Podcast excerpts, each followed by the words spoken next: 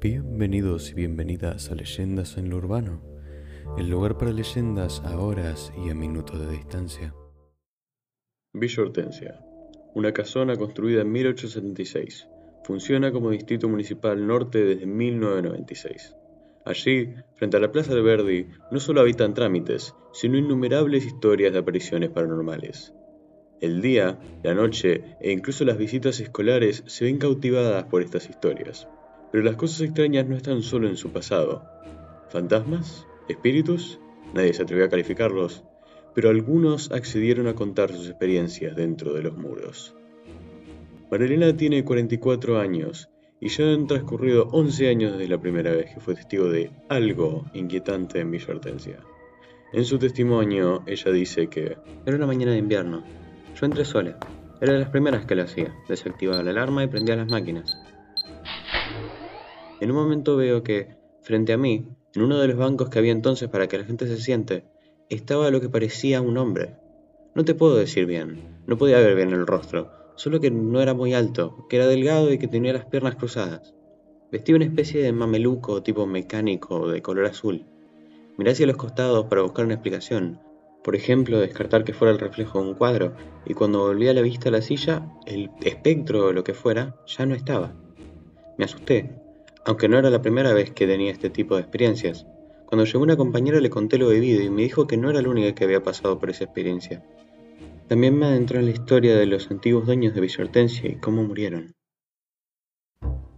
¿Estás disfrutando esta historia? Recordá que estás escuchando Leyendas en lo Urbano, el lugar para leyendas a horas y minutos de distancia. Puedes seguirnos en Spotify y tal vez encontrarnos en otras producciones de esta cuenta.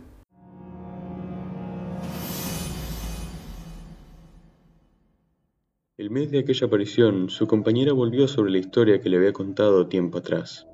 Le dijo que un día estaba desayunando con uno de los nueve hijos de Hortensia, una mujer que vivía en la antigua casa junto a su familia y quien le dio el nombre a la villa.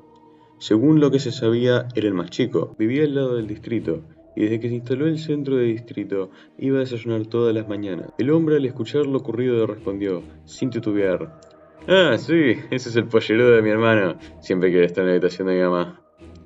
El hijo de Hortensia ofreció más datos sobre su hermano. Era piloto. El detalle le hace pensar a Malarena que lo que le pareció un mameluco azul era el traje de piloto. Sin embargo, otro familiar en sus testimonios señala que no hubo hijos aviadores. Se dice que la casa está embrujada debido a una ventana de madera visible desde el exterior.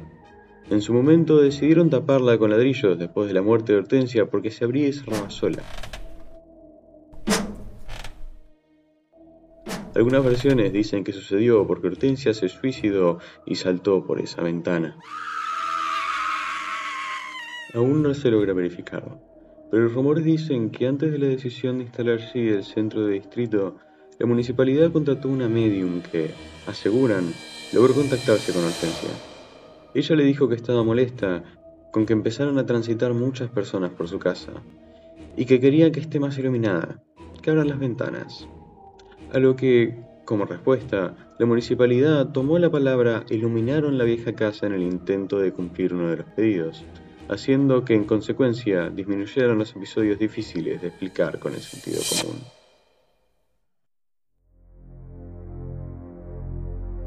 Gracias por escuchar este episodio de Leyendas en lo Urbano. No te olvides de seguirnos en Spotify y esperamos verte muy pronto.